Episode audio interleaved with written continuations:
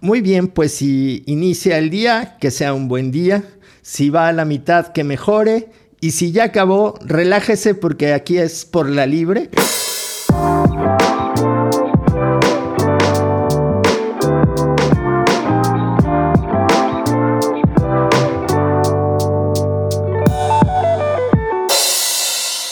Usted no lo sabe, pero anecdóticamente una cosa que también nos une a Carlos y a mí es el amor por las historias de piratas.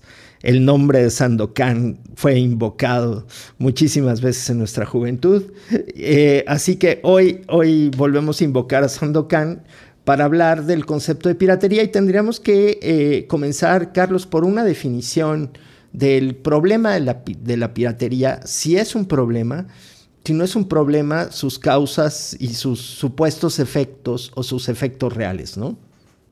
Es un, es un problema que se ha definido desde, desde arriba. Los especialistas en este tema lo, eh, lo entienden como un momento en el que se privilegia un interés privado por encima del interés público.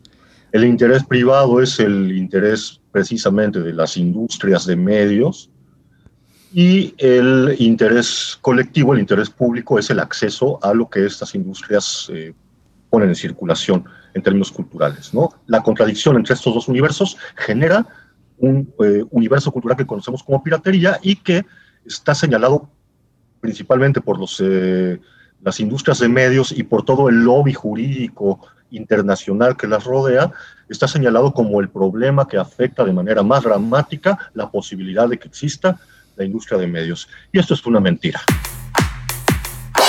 Y bueno, ¿por qué es, hablamos de una mentira, de un argumento falaz? Cuando hablamos de las pérdidas de la industria, de las diferentes industrias de producción cultural, ¿por qué habrá quien le parezca muy evidente que pues hay una inversión para producir un disco, para imprimir un libro, hay papel, hay este, medios de distribución involucrados, mercadotecnia, gastos, ¿no? Y que entonces si yo bajo el PDF o bajo la rola o la peli, entonces eh, hay una pérdida, ¿no? Pero ¿por qué esto es un argumento falaz? Es un argumento falaz porque nada indica, no hay evidencias que el comprador de un producto pirata hubiera comprado el original de no existir el pirata. Nada lo indica. En ese sentido, el producto no vendido de la industria de medios es contabilizado por la industria de medios como producto perdido, como venta perdida, como pérdida en la venta. Pero en realidad no hay ningún, ninguna evidencia de que el comprador de un producto pirata hubiera comprado el original. De hecho, en 2010, las instituciones que se encargan de dar seguimiento a este problema en los Estados Unidos encontraron que solo uno de cada cinco una de cada cinco descargas no legales es realmente contabilizable como una pérdida. Es decir, solo uno de cada cinco personas que descargan un producto hubieran comprado el original de no existir, de no estar disponible el, ilegal.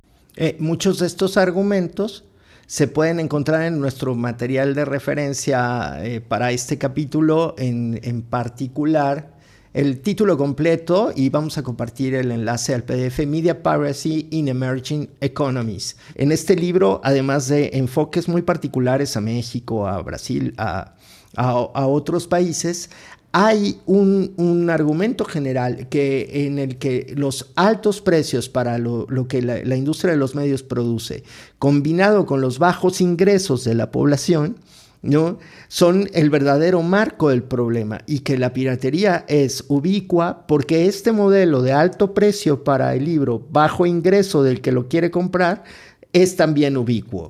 Hay una variable más a este binomio que describes, el alto precio del medio cultural, el bajo salario, la baja capacidad de compra adquisitiva de las personas en general, sobre todo en economías emergentes, como las llaman allá en las que no son emergentes. La tercera variable es el bajo precio de la tecnología digital. son tres variables. La tecnología digital es muy accesible para todos, todos nos podemos comprar un teléfono eh, inteligente y tener acceso gratuito a todas esas aplicaciones gratuitas que dan los, los paquetes en las economías emergentes, el WhatsApp, el Twitter, el Facebook, el Instagram, son gratis, según dice la telefónica con la que contratas tu servicio. Tu salario es bajo, pero te alcanza para eso, para lo que no te alcanza es para pagar el libro o la película o el software o los productos de medios, ¿no? Es un trinomio que es un caldo de cultivo excelente para que alguien salga con la idea de, mira, yo ya lo tengo y te lo paso más barato por acá, por abajito. Piratería, ¿no?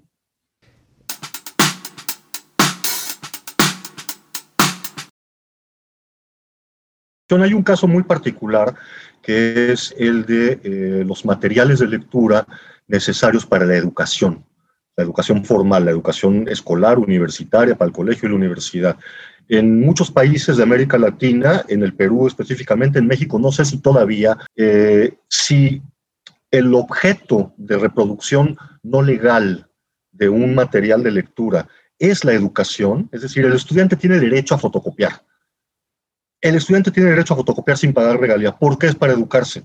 En el Perú esto está en la Constitución, pero eh, en los países que vamos firmando tratados de libre comercio con los Estados Unidos y con Canadá, el primer golpe es por ahí.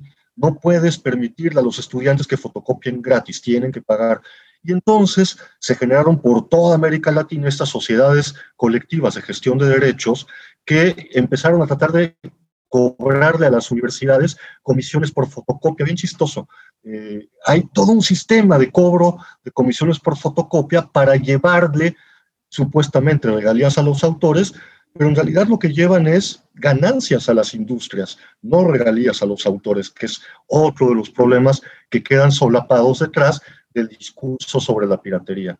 Una otra cosa que me gustaría añadir en ese sentido es que los argumentos en contra de la piratería también van siempre muy encaminados al plano moral y a veces al plano eh, incluso de la amenaza sobre la vida cotidiana. Por ejemplo, eh, dicen, la gente que está descargando libros piratas u otros artículos de, de, medios piratas de Internet, siempre lo hacen de plataformas o medios o portales o páginas o blogs están involucrados con otros delitos de, de robo de identidad virtual.